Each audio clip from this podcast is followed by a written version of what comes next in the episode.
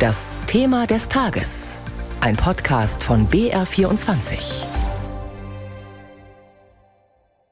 Eigentlich wäre heute der letzte Tag der Weltklimakonferenz in Ägypten gewesen. Eigentlich. Denn der Konferenzpräsident hat am Nachmittag bereits angekündigt, dass er darauf setzt, das Treffen morgen zu Ende zu bringen.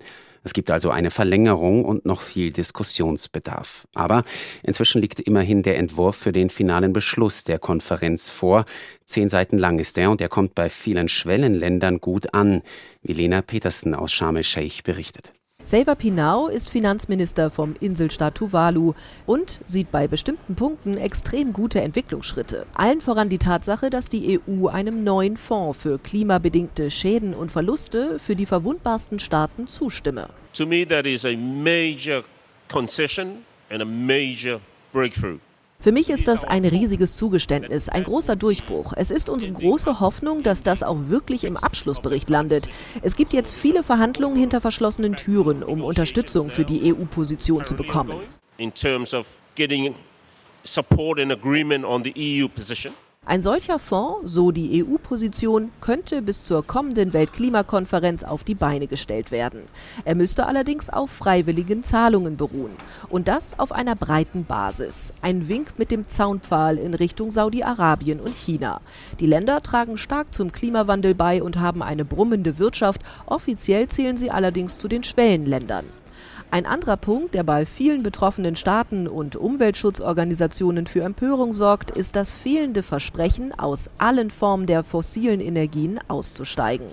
Es dürfte nun ausschließlich auf ein langsames Ausschleichen aus der Kohleenergie hinauslaufen, nicht aber auf einen Ausstieg aus Öl und Gas.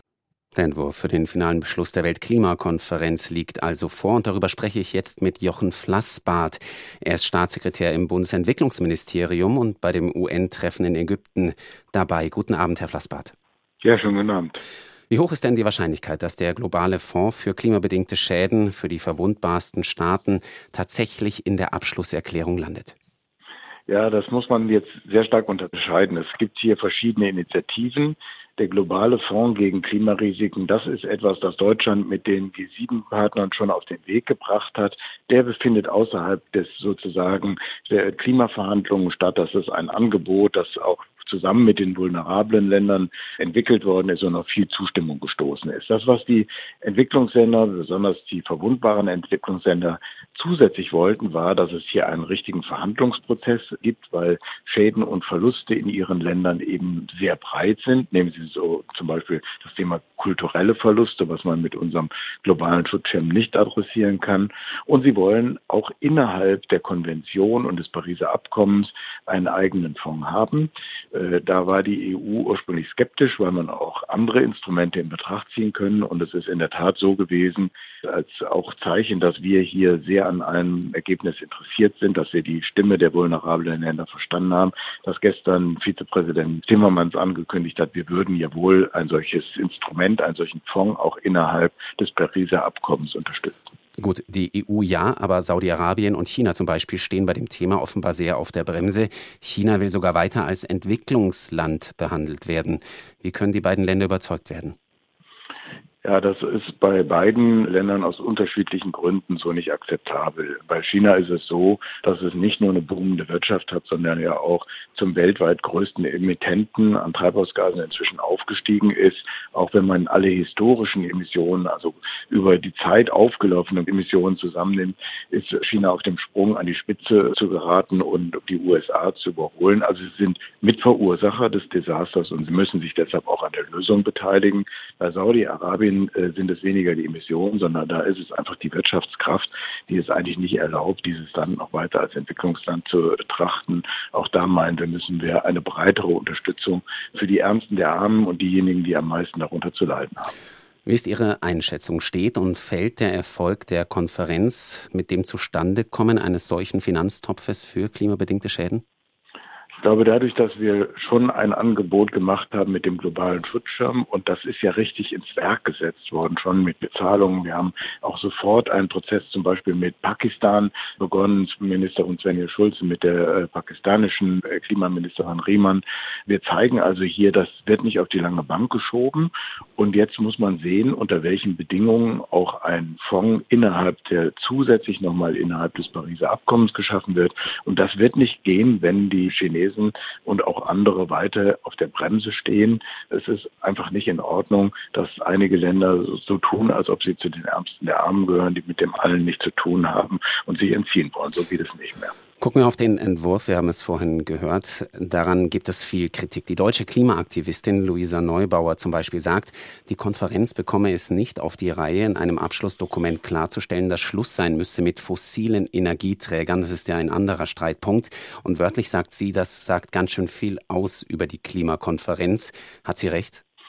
Ich glaube, das kann man nicht nur auf einen einzelnen Punkt, selbst wenn er so wichtig ist wie den Umgang mit fossilen Energien reduzieren. Sehen Sie, wir haben im letzten Jahr bei der Klimakonferenz in Glasgow gesagt, wir wollen Kohle weltweit ausphasen.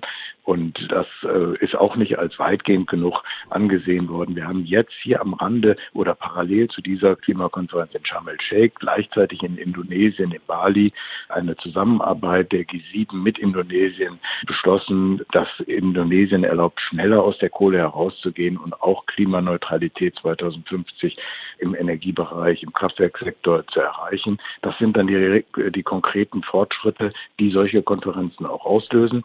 Aber ich verstehe, dass die Klimaaktivisten weiter Druck machen. Das brauchen wir auch hier, weil auch viele ja tatsächlich noch auf der Bremse stehen. Vor 20 Jahren waren Sie mal Präsident des Naturschutzbundes Deutschlands, NABU. Hätten Sie damals auch so geantwortet? Natürlich hätte ich das nicht. Ähm, also äh, ich habe ja die Erfahrung aus den Klimakonferenzen seither gemacht und natürlich hat es auch was mit den Rollen zu tun. Ich würde niemals von Klimaaktivisten oder von meinem alten NABU erwarten, dass sie jetzt hier nur pausenlos klatschen, was wir alles tun.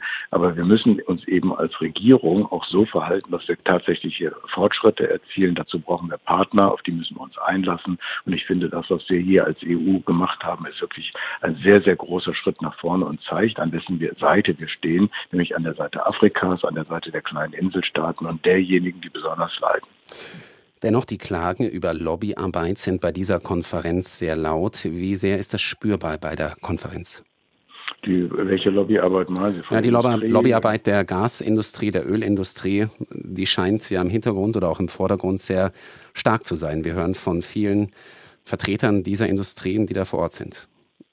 Ja, das war immer so, dass die Industrie auch bei diesen Konferenzen äh, äh, war, genau wie die äh, Umweltverbände. Und das ist auch genauso richtig. Und das hätte ich übrigens vor 20 Jahren auch schon so gesagt.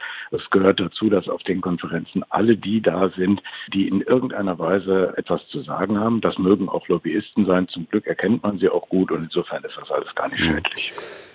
Zum Schluss noch kurz, wie groß ist die Gefahr eines Scheiterns? Ich bin ja keiner, der in diesen Kategorien denkt, weil Scheitern würde ja bedeuten, es ist ja gar nichts rausgekommen. Das kann überhaupt gar nicht mehr passieren. Wir haben viele, viele gute Sachen auf dieser Konferenz nach vorne gebracht, sehr praktisch.